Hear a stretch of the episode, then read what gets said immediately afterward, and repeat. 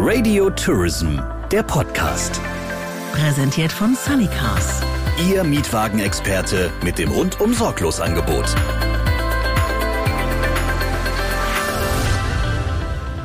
Unser Thema heute ist die Hotellerie und auch die Herausforderungen. Da gibt es ja viele Themen. Wir haben die Nachhaltigkeit, die Digitalisierung, Nachwuchs, KI, Roboter, die auf einmal in einer Rezeption sitzen und dann auch noch Erlebnisse und Erwartungen von Hotelgästen. Also ziemlich viel, was auf diese Branche einprasselt gerade. Und ein Institut, das sich explizit damit auseinandersetzt, was eben im Hotel alles so gefragt sein wird und auch vielleicht kommt als Trend, das ist das Fraunhofer Institut für Arbeitswirtschaft und Organisation, kurz IAO und zuständig für den Bereich Future Hotels ist Vanessa Borgmann und sie ist heute meine Gesprächspartnerin. Schön, dass Sie da sind. Ja, hallo, ich freue mich auch sehr. Liebe Frau Borgmann, wenn man Future Hotels anklickt, dann kommen erstmal wunderbare Räume auf der Website, die man sich anschauen kann. Für alle, die es noch nicht gemacht haben, mit was befassen Sie sich denn? Also ganzheitlich mit der Hotellerie, Zukunftsthemen für die Hotellerie.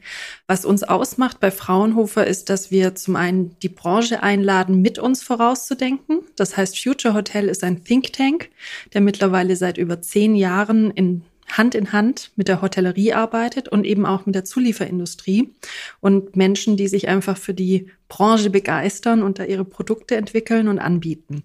Und zum anderen haben wir natürlich auch eigene Labore, auf die wir zurückgreifen können. Das ist eine Besonderheit bei Fraunhofer dass wir da eine sehr große Freiheit haben, Dinge einfach mal auszuprobieren. Und das gibt dem Projekt natürlich noch mal eine weitere Facette. Und dann setze ich noch eins drauf. Womit beschäftigen wir uns noch? Es ist mir ein inneres äh, Verlangen und Bedürfnis, dass die Erkenntnisse nachher nicht nur Theorie bleiben und vielleicht irgendwo in der Schublade landen, sondern dass die wirklich auch den Weg auf die Straße finden, wenn sie sich denn als gut erweisen. Das braucht natürlich immer jede Innovation ihre, ihre Zeit, den richtigen Zeitpunkt und eben auch die Machbarkeit. Das heißt, da geht es dann wirklich um wirtschaftliche Betrachtungen und auch die Frage, ob wir Menschen schon weit genug sind, um mit Technik umzugehen. Das heißt, der letzte Punkt ist, dass wir wirklich mit der Hotellerie auch zusammenarbeiten und mit Unternehmen und eben die Lösungen dann auch in die Umsetzung überführen. Wenn Sie sagen Labor, wie kann ich mir das vorstellen? Was passiert da drinnen? Bei Labor denke ich immer an so ein chemisches Reagenzglaslabor. Das ist es nicht ganz bei uns, die gibt's bei Fraunhofer. Aber wenn es um Hotel- und Tourismusforschung geht, dann haben wir zum einen Demonstratoren, sind also in unseren Worten Showcases. Also man kann sich vorstellen wie ein Hotelzimmer, das auf einer Messe präsentiert wird, nur dass bei uns natürlich ganz viel Innovation drin steckt und eben auch Produkte und Lösungen, die es so auf dem Markt gar nicht gibt, die auch noch nicht zertifiziert sind. Deswegen Labor, aber es fühlt sich trotzdem ganz gemütlich an. Und natürlich haben wir auch Labore, in die wir jetzt nicht unbedingt Besucher reinführen, in denen dann richtig an der Technik gebastelt wird, programmiert wird. Manchmal sieht es ganz unspektakulär aus. Da stehen dann einfach ein ganzer Haufen Rechner und da sitzen Menschen, die programmieren, die sich mit KI beschäftigen, mit User Experience Themen, mit Oberflächengestaltung, wenn es um Software geht. Auch das sind Labore. Wenn Sie sich mit diesen ganzen Themen und mit diesen Möglichkeiten ja auch beschäftigen, wie ist es denn dann seitens der Branche als Feedback? Sind die Hotels und äh, Hoteliers aufgeschlossen, was diese ganzen Trends anbetrifft? Also wenn ich jetzt so die letzten zehn Jahre unserer Forschung zurückblicke, dann sind es teilweise noch dieselben Themen, die uns heute umtreiben. Wenn man jetzt das Thema Nachhaltigkeit anschaut oder die Herausforderungen in der Arbeitswelt der Hotellerie, Technikeinsatz in den Hotels. Das sind Themen, die haben wir schon lange auf der Agenda und wissen, dass sie eine Relevanz haben. Wir forschen in diesen Feldern und natürlich entwickeln sich die Themen. Ähm, wenn ich dran denke, wie die Hotelbranche in Konferenzen oder in, in persönlichen Gesprächen vor zehn Jahren auf das Thema Service-Roboter in Deutschland reagiert hat, dann war das alles andere als aufgeschlossen und erfreut. Da wurde eher die Haltung vertreten, wir sind doch auf Englisch People's Business. Ja, bei uns geht es um den Menschen und am Ende auch um Menschlichkeit und eben den persönlichen Service. Und das möchten wir gar nicht in Frage stellen von Seiten unserer Forschung. Also es hat natürlich seine Richtigkeit. Auf der anderen Seite wissen wir auch, dass es eben eine Bedarfssituation gibt, zu gucken, wenn Lücken entstehen, weil wir keine Arbeitskräfte mehr finden. Wie kann ich mit Technik substituieren? Wie kann ich über Technik einen Mangel im Markt überbrücken? Und damit hat natürlich so eine Forschung ihre Rechtfertigung. Das Verständnis kommt dann oft, wenn im Markt dieser Bedarf einfach spürbar wird. Ne? Und eben nicht nur in einem Haus, nicht nur in zwei, sondern wirklich in so einer gesamten Branche und auch branchenübergreifend, muss man ja sagen.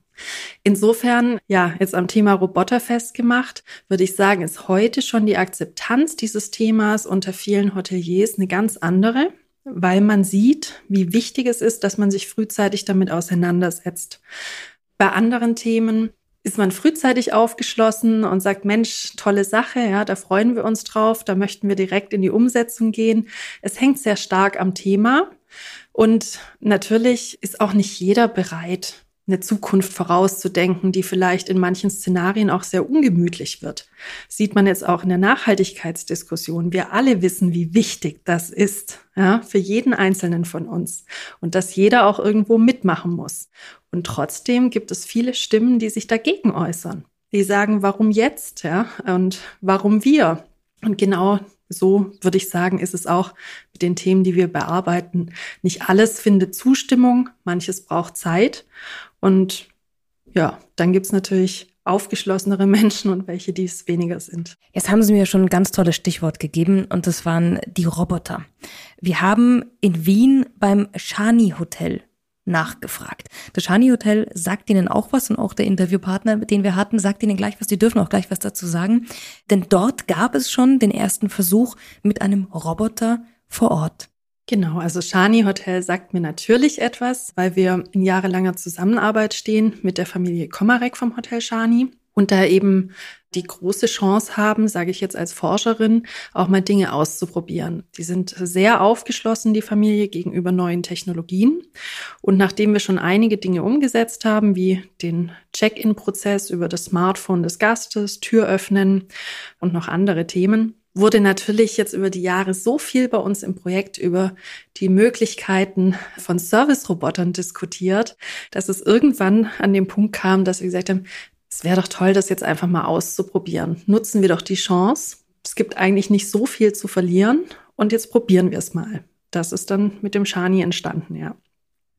Dann hören wir doch jetzt mal rein. Wir haben Benedikt Komarik gefragt, wie denn so der Shani-Roboter angekommen ist. Und wir hören jetzt einfach mal auch, warum das Shani-Hotel da mitgemacht hat. Wir wollten einmal sehen, ob ein Roboter jetzt schon unterstützend tätig sein kann. Wir versuchen nämlich immer Technologien zu implementieren, die einen Mehrwert schaffen, einen Mehrwert für den Gast und einen Mehrwert für uns als Hotel, für das Hotelpersonal. Und da haben wir geschaut, wie der Roboter eben diesen Mehrwert darstellen kann, ob er unterstützend äh, tätig sein kann, zum Beispiel beim Bestellvorgang, einfache Informationen dem Gast beantworten kann. Also Basics, für die jetzt nicht unbedingt der Gast jetzt extra zu einem Mitarbeiter gehen muss, um diese Informationen zu bekommen. Frau Borgmann, was waren die Erfahrungen für das Fraunhofer Institut mit dem Roboter? Also eigentlich kennen wir den Roboter schon ganz lange, weil dieser spezielle Roboter wirklich aus einem Schwesterninstitut in Stuttgart, dem Fraunhofer IPA, heraus entwickelt wurde. Und natürlich fragt man sich da auch als Forscher, wann ist denn die Zeit reif?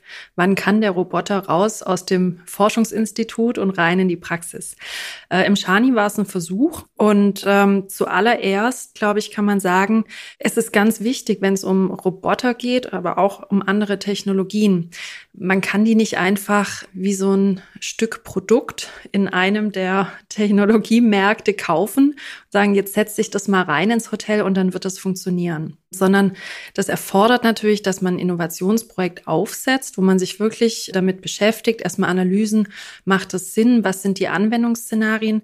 Benedikt Komarek hat es angesprochen, ja. Es, es ging nicht nur darum, einfach einen Roboter zu nehmen, der da ist und den in die Lobby zu stellen und zu sagen, wir haben auch einen, sondern es ging wirklich darum, zu überlegen, was könnte ein Mehrwert sein für einen Gast? Ja, was will ein Gast von einem Roboter, dass der Mitarbeiter, der eigentlich um die Ecke an der Bar steht, nicht leisten kann. Ja. Und was bringt es am Ende dem Hotelier? Weil das ist ja mit enormen Kosten verbunden, nicht nur der Roboter an sich. Es braucht am Ende auch Mitarbeiter, die den betreuen. Ja. Es braucht eine Kommunikation, die parallel zu dem Einsatz von Robotern mit entsteht, ja, und eben auch den Gästen sagt, Vorsicht, hier ist ein Roboter, ja, überrascht dich jetzt nicht negativ.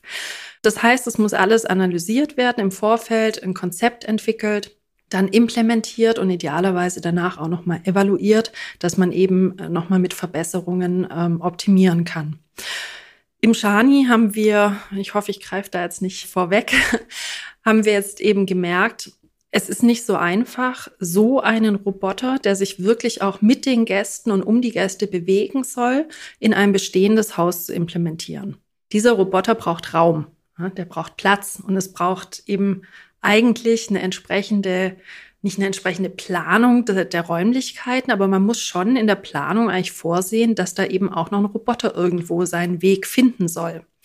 Und äh, im Shani sind wir eben auf vorhandene Räumlichkeiten getroffen. Da war jetzt nicht nochmal eine Außenfassade um zehn Meter zu verschieben. Und der Roboter war schlichtweg zu groß für die Räumlichkeiten. Also wenn eben zwei Gäste an der Bar mal einen Schritt nach hinten gemacht haben, konnte der Roboter nicht mehr durchfahren. Und das ist natürlich ungünstig. Ja, auch so ein richtiger Ort, wo der Roboter, sag mal, zur Ruhe kommen konnte und sich aufhalten, ohne dass er eigentlich gestört hat, auch nicht so richtig vorhanden. Und äh, ein anderer Aspekt war auch, jetzt wünscht man sich ja eigentlich, wenn so ein Roboter als Service-Roboter mal Getränke bringt oder Auskunft gibt, vielleicht äh, die Weinkarte präsentiert in der Lobby, dass der auch in der Lage ist, den Service auf den Zimmern mit zu übernehmen. Das ist natürlich dann ein schlüssiges Szenario. Ging aber auch wieder nicht in den gegebenen Räumlichkeiten, weil der Aufzug gar nicht dazu konzipiert war. Also so ein Roboter hat dann eben Anforderungen, der kann keine Treppen laufen, zumindest dieser Roboter kann es nicht. Und da kommen wir an einen Punkt, dass man einfach sagen muss, vielleicht bei so einem Pilot günstiger, wenn ich einen Neubau konzipiere und diesen Einsatz von so einem Roboter direkt im Vorfeld ja mit in die Planung einfließen lasse. Dann kann ich diese ganzen Rahmenbedingungen äh, sicherstellen und kann das eben entsprechend als roboterfreundliches Umfeld planen. Äh, das war jetzt eben wie gesagt, in diesem Projekt so nicht gegeben. Und ich glaube, es war dann eigentlich auch der entscheidende Punkt, weshalb man gesagt hat, hm, es war jetzt ein spannender Versuch und man hat sehr viel gelernt. Ich muss sagen, also sicherlich äh, kann man da Lehren rausziehen. Das ist ja auch nicht für die Ewigkeit abgeschlossen, sondern man wartet jetzt auf die nächste Gelegenheit, wie man eben mit dem Gelernten wieder den nächsten Schritt gehen kann mit dem Thema Roboter. Wir haben natürlich auch nachgefragt, was ist der Nachteil gewesen? Im Shani Hotel, hören wir doch mal rein. Ich glaube, dass manche Serviceleistungen nicht durch einen Roboter ersetzt werden können, weil der Gast einfach auch diese menschlichen Interaktion haben möchte. Wir sehen ja heutzutage schon sehr stark, dass äh, Leistungen eben automatisiert werden, die wir nicht mehr brauchen. Das bringt die Digitalisierung auch mit sich. Das haben wir auch äh, in unser Hotelkonzept mit aufgenommen. Aber ganz bewusst wollten wir eben kein Automatenhotel sein oder kein Roboterhotel, weil wir einfach diese menschliche Interaktion als besonders wichtig empfinden und glauben, dass das auch irgendwie in die Seele des Hauses mit einspielt. Jetzt bringt der Herr Komarek hier noch einen anderen Punkt. Dass er sagt, die Seele des Hauses, die Menschlichkeit. Bei all der Forschung, Digitalisierung, KI und, und roboteraffinen Umgebungen, in der Sie sich bewegen, wie ist das Feedback von ihm jetzt zu werten für Sie als Wissenschaftlerin? Also nachdem ich ihn wirklich überaus schätze und auch weiß, warum er das so sagt, ähm, ich gebe ihm einfach nur recht. Er spricht da etwas aus, was völlig korrekt ist. Der Mensch sucht eigentlich nach einem menschlich persönlichen vertrauensvollen Service. Und das ist der Punkt. Leider ist die Technologie, also jetzt gerade auch diese Service-Roboter, die eben zum Einsatz zur Verfügung stehen in der Hotellerie, die sind heute noch nicht so weit, dass wir als Menschen wirklich sagen könnten, ich kann diesem Gerät vertrauen. Da ist immer der Mensch derjenige, wo ich das Gefühl habe und, und was ja dann auch bestätigt wird, wenn ich mit diesem Menschen spreche, dann kann der meine Bedürfnisse irgendwie besser beantworten, besser darauf reagieren, als so eine Maschine, die nach drei Sätzen sagt, ich habe dich nicht verstanden, kannst du bitte nochmal wiederholen, was du meintest? Wolltest du eine Sahnetorte kaufen? Nein, wollte ich nicht. Ich wollte wissen, welche Zimmernummer ich habe. Ja? Ähm, insofern äh, Korrekt. Ich würde auch hier sagen, wir sind mit der Robotertechnologie wirklich noch am Anfang der Entwicklung. Wir sehen, dass Sprachinteraktion funktioniert einfach noch nicht so intuitiv und so zuverlässig, wie wir es uns eigentlich wünschen, wie wir es aus der Interaktion von Mensch zu Mensch gewohnt sind. Und damit fehlt das Vertrauen. Und damit sinkt die Akzeptanz von solchen Technologien. Das kennen wir auch von unserem eigenen Handy wenn man dran denkt, ab wann lade ich eine App runter, dann, wenn sie mir wirklich einen Nutzen bietet, wenn sie einen Komfortfaktor darstellt und vor allem, wenn ich nicht das Gefühl habe, dass ich damit überfordert bin, sondern dass ich es ganz einfach und intuitiv nutzen kann. Und deswegen auch ein Punkt. Ne, ist es mit den Robotern spannend aus Sicht der Forschung und wollen wir das gerne weitertreiben? Und ähm, sind wir, glaube ich, auch nicht weit davon entfernt, dass die ihre sinnvollen Anwendungsszenarien und ihren Platz im Hotel finden. Aber es gibt eben noch sehr viele Hürden zu nehmen. Das darf man nicht schönreden. Was sind denn sonst so die, wenn wir jetzt mal bei KI bleiben, die Trends, die vielleicht schon in China oder in anderen Märkten schon gelebt werden, wo ja die Akzeptanz auch gegenüber solchen Instrumenten oder Softwarelösungen, glaube ich, viel höher ist als bei uns in Europa. Gibt es denn da schon Trends, die wirklich auch hier rüberschwappen werden? Also was wir beobachten und was es tatsächlich auch schon in einigen Hotels in Asien gibt, äh, ist Face Recognition, das heißt die Gesichtserkennung. Und es geht dann auch so weit, dass Emotionen erkannt werden. Ich also sehe, ob der Gast vielleicht äh, ganz nervös ist oder übermüdet ne, oder ob es dem schlecht geht oder ob der glücklich ist kann man natürlich so weit gehen und dann sagen, ich biete bestimmte Services nach Gemütslage an. Also jemand, der unglücklich ist, total gestresst ins Hotel kommt, dem biete ich vielleicht jetzt erstmal eine beruhigende und wohltuende Massage an. Jemand, der hungrig ist, ja, auch sowas kann man dann rauslesen, dem biete ich jetzt erstmal ein Essen an. Ja. Äh, solche Möglichkeiten gibt es und es ist dort umgesetzt in Asien. Ich glaube, dass es auch zu uns kommen wird. Die Technologien, die, die Forschung dieser Technologien ist in vollem Gange. Und letzten Endes muss man eben gucken, was sind die rechtlichen Rahmenbedingungen? Darf man das? Da ist natürlich Asien und jetzt speziell China, die äh, sicherlich äh, Vorreiter sind, wenn man mal guckt. Da gibt es jetzt einfach schon zwei Hotels, äh, die, die da schon sehr weit gehen mit dem Technologieeinsatz. Da ist ja das politische System überhaupt nicht mit unserem vergleichbar. Und dann weiß ich auch nicht, ob es wirklich per se die Akzeptanz der Gäste ist, wo man sagen kann, die ist da eine andere, sondern es gibt eigentlich gar keinen Ausweg raus aus dieser technisierten Welt. Also damit muss es dann akzeptiert werden, weil ohne dass ich mich diesen Technologien öffne in China, habe ich eigentlich gar keinen Zugang mehr zu gesellschaftlichen Services und Dienstleistungen. Das ist ein großer Unterschied zu unserer Gesellschaft. Gleich geht's weiter im Radio Tourism Podcast. Vorher bedanken wir uns aber noch bei unserem Hauptsponsor des Radio Tourism Podcast, bei Sunnycars, dem Mietwagenexperten. Hier gibt es keine versteckten Kosten, eine faire Tankregelung, unbegrenzte Kilometer, rundum Sorglosschutz und faire Bezahlkonditionen. Alle Infos im Reisebüro und auf sunnycars.de. Übrigens, alle bisherigen Folgen unseres Podcasts und mehr Informationen zu Radio Tourism, der Spezialagentur für audiovisuellen Content für die Touristik, finden Sie auf radiotourism.de. Jetzt mal eine Frage, eine ganz persönliche. Sie sind Wissenschaftlerin und befassen sich mit diesen Future Hotels und all diesen spannenden Themen auch. Aber wenn wir jetzt mal einen Schritt zurückgehen und sagen, jetzt erkennt irgendeine Software meinen Gemütszustand, kann also lesen, speichert es vielleicht auch, kann das irgendwie abstimmen, beeinflusst dann natürlich auch, was ich dann bekomme, was ich vielleicht davor gar nicht wusste, dass ich es wollte. Wie ist es denn von der ethischen Seite für Sie als Wissenschaftlerin? Gehen Sie da so gleich Schritt mit und sagen, ja, ist in Ordnung? Oder haben Sie da auch manchmal das Gefühl, boah, jetzt überschreiten wir eine Grenze? Mhm. Also ich äh, stehe dem Ganzen eigentlich insofern kritisch gegenüber, dass ich sehe, wie unglaublich mächtig diese Technologien sind. Und manchmal macht mir das persönlich große Angst muss man ja gar nicht weit gehen. Es reicht, wenn man mal eine Handvoll äh, Science-Fiction-Romane liest, dann sieht man ja schon, wohin das Ganze führen kann. Und das ist sicherlich nicht die menschlich gewollte Zukunft. Insofern habe ich auch die Horrorszenarien vor Augen. Warum arbeite ich dennoch als Wissenschaftlerin dann in so einem Themenfeld und, und arbeite eigentlich auch mit diesen Technologien? Es ist ganz einfach, weil ich auch daran glaube, dass die Technologie Gutes bewirken kann.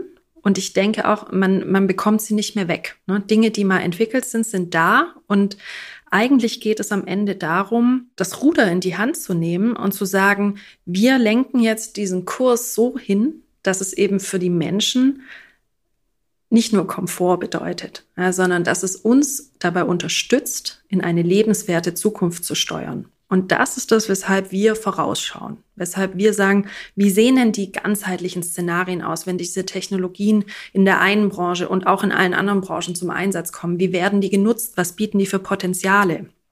Das ist nicht immer nur rosa-rot. Ja, und es ist ganz wichtig, dass man sich die Gefahren vor Augen führt. Weil wenn man das nämlich nicht macht, dann ist man planlos und dann machen das andere.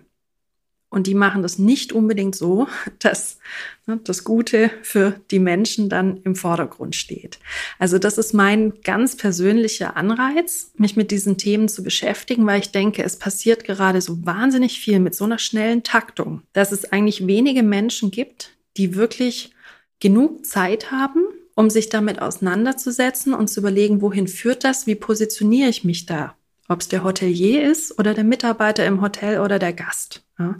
Und es ist eine wichtige Aufgabe, finde ich, von so einem Future Hotel Think Tank, diese Szenarien vorauszudenken und auch zu kommunizieren, mit Menschen zu diskutieren, in die Öffentlichkeit zu tragen und nicht nur rosarote Zukunft zu malen, ja, sondern eben auch aufzuzeigen, wohin das führen kann. Sie haben vorhin ein ganz tolles Stichwort gegeben zur lebenswerten Zukunft für die Menschen.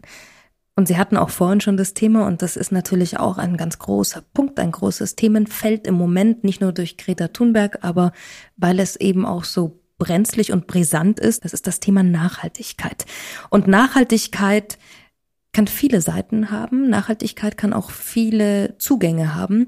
In der Hotellerie, ich habe mich in Hamburg mit Frederik Braun, das ist der Chef vom Miniatur Wunderland, aber mittlerweile ja auch vom neuen Hotel in der Hafen City vom Pier 3 getroffen und auch Alice Wolf saß daneben.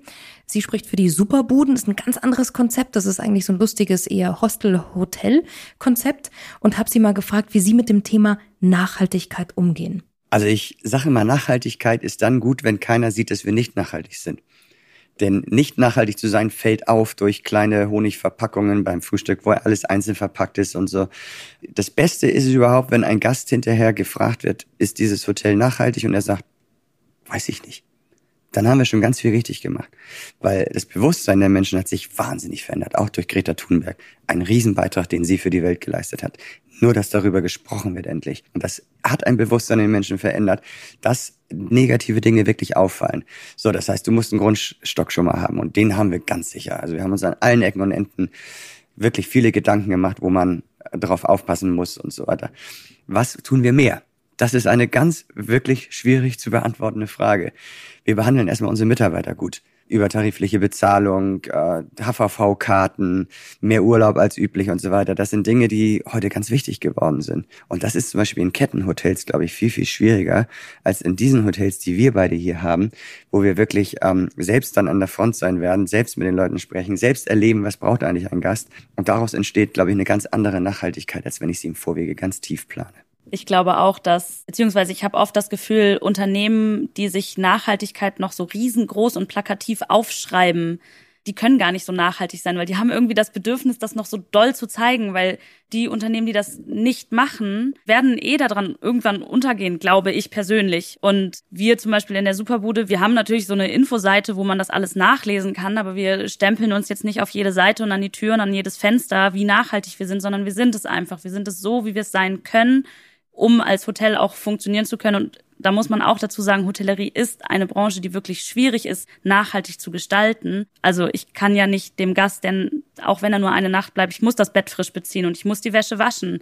Ähm, das ist ein, ein Grundanspruch in der Hotellerie und das ist schwierig. Aber man kann eben an jeder Ecke, wo man irgendwie was sieht, mitwirken und mithelfen und Nachhaltigkeit leben auch seinen Mitarbeitern mitgeben. Das ist auch sehr wichtig, glaube ich. Da bin ich sehr froh, in der Superbude sein zu können. Ich weiß, dass wenn meine Kollegen mich anrufen von der Rezeption und sagen, Alice, kannst du bitte auf Zimmer 242 gehen und das Bett frisch beziehen, dann weiß ich, dass meine Kollegen mich in dem Moment brauchen und ich weiß, vielleicht habe ich eine höhere Position, aber ich weiß, dass sie mich brauchen, also mache ich das und ich hinterfrage das nicht. Und ich denke nicht in, in Position oder in, wie viel verdient hier jemand, sondern ich glaube, man sollte mehr als Gemeinschaft denken und man sollte eine Community schaffen und eben auch in diese Community ganz viel die Nachbarschaft integrieren, um eben dem Touristen oder dem Besucher auch die Chance zu geben, den lokalen Menschen zu treffen, weil anders kannst du eine Stadt gar nicht kennenlernen. Genau, und ich glaube, das ist auch ein sehr wichtiger Punkt.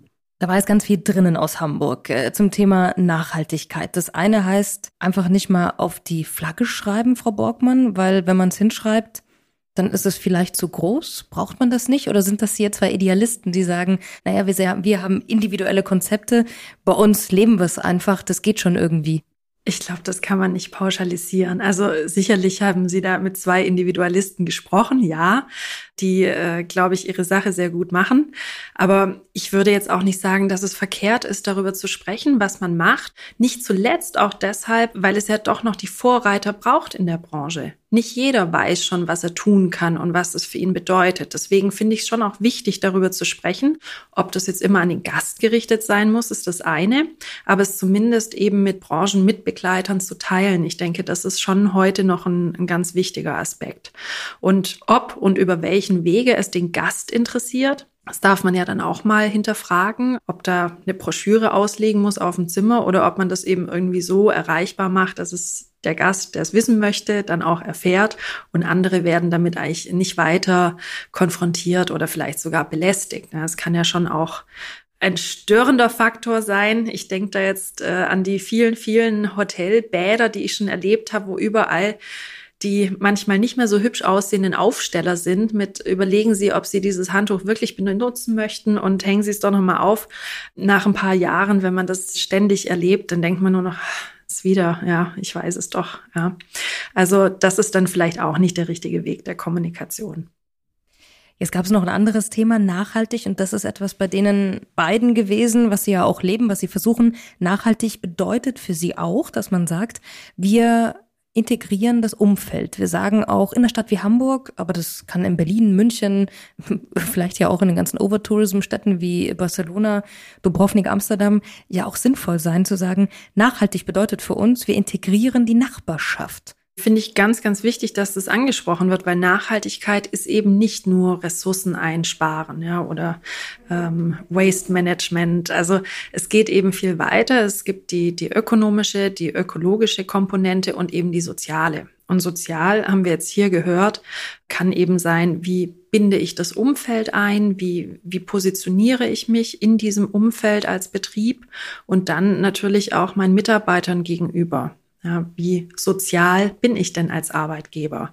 Und ich glaube, dass das auch ein Thema ist, das eben immer mehr Bedeutung bekommt. Nicht zuletzt, weil es unter der Überschrift Nachhaltigkeit eine ganz große Rolle hat. Und Nachhaltigkeit ja, wie wir schon gesehen haben und gesprochen haben, einfach einer der ganz großen Trends ist, wo wir Lösungen brauchen. Und diese soziale Komponente finde ich deswegen so wichtig, weil wir mittlerweile eben auch in Städten erleben, dass Baugrundstücke nicht mehr für die Hotels zur Verfügung gestellt werden, weil es sich eben Bürger zusammentun und sagen, nein, wir wollen jetzt nicht nochmal das 30. Hotel in unserem Umfeld, sondern schafft lieber Wohnraum etc. Und da kommen wir aber an einen ganz spannenden Punkt, weil offensichtlich gibt es ja auch Hotels, die eben nicht auf so eine Ablehnung stoßen. Und dann geht es darum, welchen Mehrwert bietet das Hotel für sein Umfeld. Und wenn ich mir so manche Ortschaften in unserem Land anschaue, dann haben wir vielleicht das Problem, dass es zu wenig Kindertagesstätten gibt, zu wenig Orte, wo Mütter auch mal vielleicht nur im Bedarfsfall ihr Kind vertrauensvoll abgeben können. Es gibt städtische Schwimmbäder, die geschlossen werden, etc. Da kann natürlich auch ein Hotelier überlegen, inwieweit er in seinem Umfeld in so einer Bedarfssituation so eine Rolle übernimmt. Ne? Und damit dann wieder einen sozialen Beitrag leistet für das Umfeld, aber gleichzeitig vielleicht auch für seine Gäste, weil die sich auch über das Schwimmbad freuen, weil die sich auch freuen, wenn sie ihre Kinder abgeben dürfen. Ja?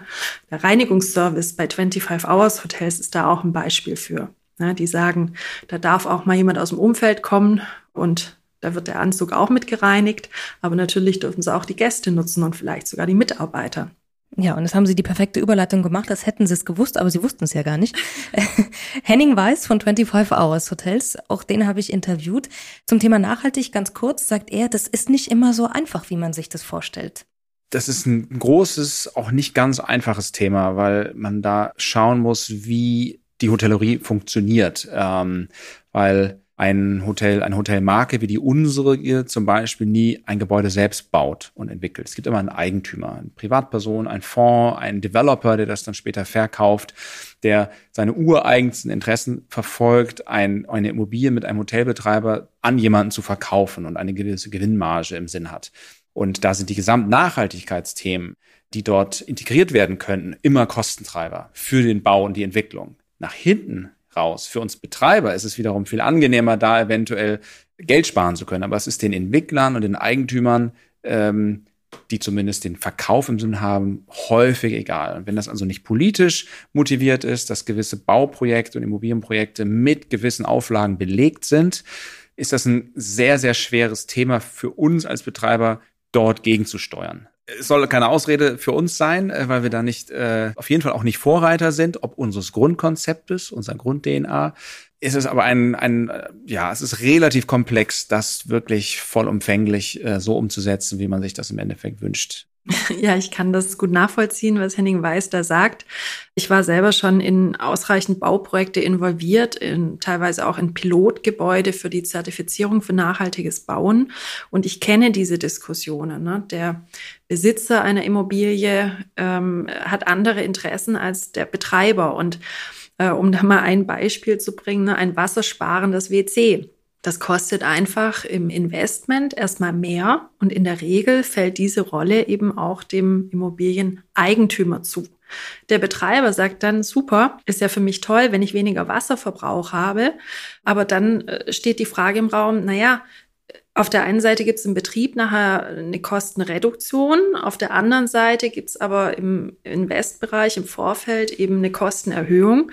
Wie geht man damit um? Und das ist nur ein Beispiel. Da findet man sicherlich einen Mittelweg und eine Lösung, aber das Ganze hat eben wirklich viele Gesichter. Und letzten Endes ist ein Hotelbetrieb eben auch wirtschaftlich zu führen, ja, im Sinne aller Beteiligten. Und da muss man natürlich schon auch gucken. Das Soziale ist der eine Aspekt, aber wirtschaftlich muss es eben auch funktionieren bei all den Themen. Was sind für die Branche die wichtigsten Themen? Vielleicht jetzt und auch für die Zukunft. Was meinen Sie? Also ich glaube, ganz essentiell ist es, dass sich jeder in der Branche heute die Frage stellt, wo möchte ich meinen Betrieb hinsteuern, wie möchte ich mich positionieren und sich auf jeden Fall mit der Frage der Digitalisierung auseinandersetzt. Digitale Transformation des Betriebes, diese muss stattfinden. Ansonsten sind Betriebe aus meiner Sicht nicht zukunftsfähig. Und da muss natürlich auch jeder seine Antworten finden. Und es ist ein langfristiger Prozess, der wahrscheinlich nie zu einem Ende kommt. Und da braucht es eine Strategie und da braucht es auch Hilfestellung. Es muss kein Forschungsinstitut sein, aber man muss sich die richtigen Partner suchen. Man muss auf die richtigen Produkte und Systeme setzen, die eben langfristig für den Betrieb funktionieren und auch in dem Umfeld funktionieren. Das ist natürlich für ein Vollhotel mit umfangreichen Services und Bereichen auch wieder eine andere Situation als für ein äh, Low-Budget-Hotel, das eben sehr ausgewählte Services und Bereiche anbietet. Das, glaube ich, ist das Thema. Damit äh, sollte man sich heute, jetzt am besten sofort auseinandersetzen. Und das langfristige Thema, da spreche ich jetzt so ein bisschen aus meiner persönlichen Leidenschaft raus. Ähm, wir haben es angesprochen, ist, glaube ich, wirklich diese soziale Komponente. Wenn wir ein Interesse daran haben, dass wir Menschen menschlich miteinander bleiben, dann kann man sich fragen, wenn es eben um Hotellerie geht, welchen Beitrag kann das Hotel dabei leisten? Und da gibt es mittlerweile ja ganz tolle Konzepte und es gibt auch ein Phänomen. In Amerika greift es schon sehr um sich unter der Überschrift Co-Living. Also neue Wohnformen. Wie möchten Menschen zusammen wohnen? Wir haben eigentlich in unserer Gesellschaft das Modell der Großfamilie komplett verlassen. Es gibt es nicht. Wir haben unzählige Singles. Ähm, wir haben Familien mit wenig Kindern oder keinen Kindern. Und wir wissen, dass wir im Alter nicht mehr versorgt sein werden oder die Versorgung eben nicht so aussieht, wie man sich es vielleicht wünscht, wenn man sich es mal so aufs Papier malen würde. Und da sehe ich neue Wohnkonzepte als einen Ansatz, um Lösungen zu bieten. Ne? Menschen, die eigentlich keine familiären Bande haben, die aber zueinander finden, weil sie eine ähnliche Gesinnung haben, vielleicht eine ähnliche Erwartungshaltung vom Lebensalltag äh, und sich im Miteinander bereichern. Und dafür braucht es andere Grundrisse, andere Wohnungen, andere Häuser, als wir sie heute bauen. Und das eins zu eins auch für die Hotellerie. Die Hotellerie kann sich da mit neuen Formen entwickeln. Das Thema Micro-Apartments kann man da aufgreifen, aber dann geht es darum, wenn jeder nur noch kleine Apartments hat, wo findet dann das gesellschaftliche Miteinander und das soziale Miteinander statt? Dafür braucht es Räume, ja, damit sich Menschen da entfalten können. Das heißt, da sind Architekten, Projektentwickler, Betreiber gefragt, eigentlich einen sozialen Beitrag für unsere Gesellschaft zu leisten. Und ich glaube, das ist ein ganz spannendes Thema das ist ja auch genau das, würde ich sagen, was jetzt zum Beispiel bei den Superbuden äh, gelebt wird, was wir vorhin schon gehört haben, was auch Pier 3 möchte, dass man sagt, gemeinsame Fußballabende mit der Nachbarschaft oder eben Konzerte. Da hören wir jetzt nochmal ganz kurz rein. Ich glaube, es ist ganz wichtig geworden in der Großstadt wie Hamburg, wo eine Diskussion öffentlich entfacht ist, wie viel Tourismus verträgt denn Hamburg? Das war vor zwei Jahren überhaupt gar kein Thema. Dadurch, dass aber der Städtetourismus so boomt, wird es in allen Städten immer mehr ein Thema werden. Das heißt, erstens werden wir gezwungen dazu und zweitens will man aber auch diese gute Beziehung zum Nachbarn haben. Denn wenn die Beziehung zum Nachbarn schlecht ist, hat man automatisch Probleme. Und da haben wir von Anfang an beim Pier 3 wirklich intensiv darüber nachgedacht. Was kann ein Nachbar an Profit auch von uns haben? Und da ist dieses offene Haus für uns ganz, ganz wichtig, dass er uns nutzen kann für seine Bedürfnisse. Und da sind viele, viele Kleinigkeiten, die man jetzt erst im Alltag, wir sind ganz neu im Alltag spüren wird, ob diese Gedanken, wie man die Nachbarn dazu bewegt, uns gut zu finden, auch wirklich erreicht hat. Also Frau Bockmann, er hat sie jetzt einfach nur bestätigt. Frederik Braun hat genau das gesagt, was Sie sagen. Und jetzt haben wir aber auch noch mal Henning Weiß, der sagt, es gibt noch eine ganz andere Herausforderung für die Branche aus seiner Sicht. Also das betrifft die gesamte Dienstleistungsbranche, Menschenbranche, äh, das ist das Personal. Und bei uns ist es wahrscheinlich noch mal ein wenig entscheidender als in vielen anderen Branchen, weil unser Produkt und die Erfahrung innerhalb unseres Hauses einfach in dem Moment kreiert wird, in dem zum Beispiel der Rezeptionist den Check-in durchführt oder der Kellner im Restaurant ein Wasser serviert. Und wenn er das gut macht, dann ist das Produkt gelungen. Und wenn er das nicht gut macht oder wenn er nicht da ist, man also zu lange warten muss auf äh, Getränke etc., dann ist das Produkt nicht gelungen. Völlig egal, ob man eine gute Marke ist, ob man über Individualität oder Kettenhotellerie nachdenkt, ob das Design gelungen ist oder nicht. In dem Moment wird das Produkt gebaut. Jedes Mal wieder aufs Neue, jeden Tag aufs Neue. Und wenn wir diese Leute nicht haben und immer weniger finden, dann ist es einfach eine große Gefahr für die gesamte Branche, Dienstleistungsbranche, aber auch gerade für die Hotellerie, äh, weil die klassisch innerhalb der existierenden Hierarchien am wenigsten verdienen. Aber der Markt auch immer enger umkämpft wird, es immer weniger Leute gibt, die diese Berufe ausüben wollen und teilweise auch immer mehr Mitbewerber gibt, die auf den Markt kommen. Und also das ist die größte, zentralste Herausforderung, glauben wir, für unsere Branche. Das ist natürlich wichtig, wenn man sagt, wir wollen menschlich bleiben. Die Digitalisierung soll auch menschlich bleiben. Wir brauchen einen Nachwuchs. Kriegt man die vielleicht auch, wenn man die Hotelbranche mit der Digitalisierung wieder, ich benutze das Modewort, sexy macht? Auch da ist es schwierig, jetzt einfach pauschal Ja zu sagen. Allerdings ist das äh, ein Thema, mit dem wir uns jetzt schon seit zwei Jahren sehr intensiv im Future Hotel Forschungsprojekt auch beschäftigen. Wir haben 4000 Menschen befragt aus der Branche, wie sie gerne arbeiten möchten. Und äh, wir haben uns da ganz genau angeschaut, eben nicht nur pauschal zu sagen, in der Branche möchten Menschen wie folgt arbeiten oder eben nicht, sondern wir gehen wirklich auf die einzelnen Berufe ein und schauen uns an, welche Bedürfnisse hat ein Koch im Vergleich zu einem Rezeptionisten, im Vergleich zu jemand, der im Social Media Management arbeitet. Und da gibt's natürlich enorme Unterschiede. Kann Digitalisierung diese Berufe sexy machen? Ich glaube ja, weil wenn man dann mal einzelne Tätigkeiten rausgreift, die so einen Beruf ausmachen, ist natürlich auch von Beruf zu Beruf wieder zu unterscheiden, aber da gibt es Tätigkeiten, die sind einfach durch Technik entweder voll und ganz zu automatisieren, eigentlich zu substituieren, also zu ersetzen. Und es gibt Tätigkeiten, da kann Technik wunderbar unterstützen. Und äh, jetzt denke ich gerade an Kollegen von mir, die eigentlich im Bereich der Pflege Forschungsprojekte machen. Die haben ein ganz spannendes Projekt gerade, wo sie untersuchen, inwieweit ein Exoskelett Menschen in der Pflege unterstützen kann, wenn es um körperlich schwere Leistungen geht, dann bekommt der Mensch ja auf einmal eine Muskelkraft, die er sich niemals im Fitnessstudio aneignen kann.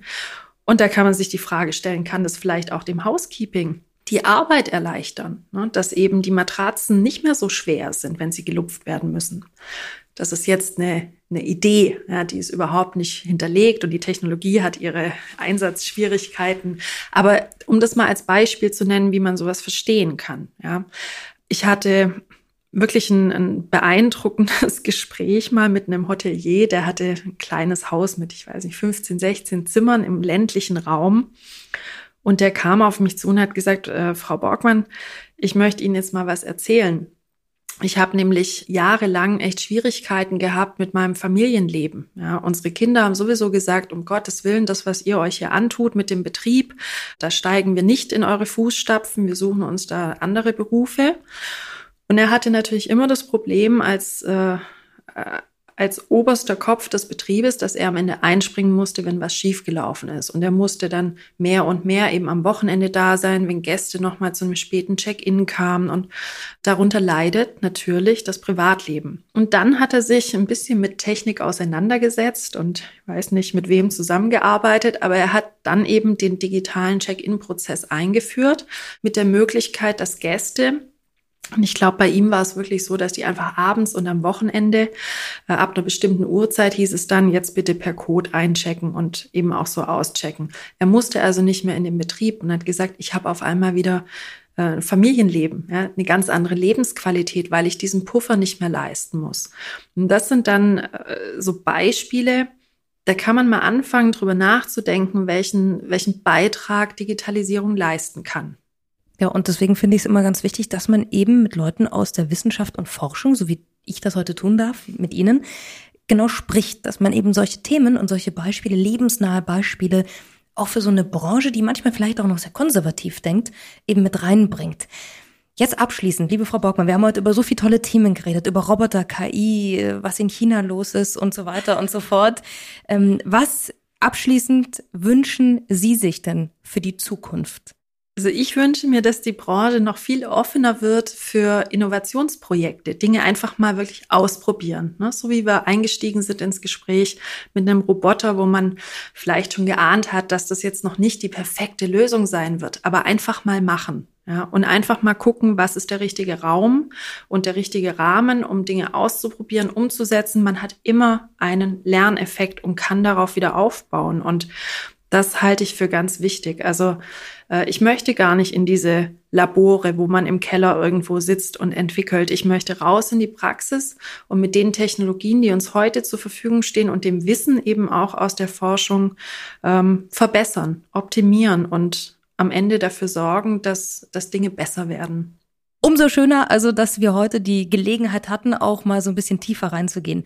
Wer mehr übrigens über die spannende Forschung vom Fraunhofer Institut und von Vanessa Borgmann sehen, lesen oder hören möchte, kann das natürlich gerne tun auf www.futurehotel.de.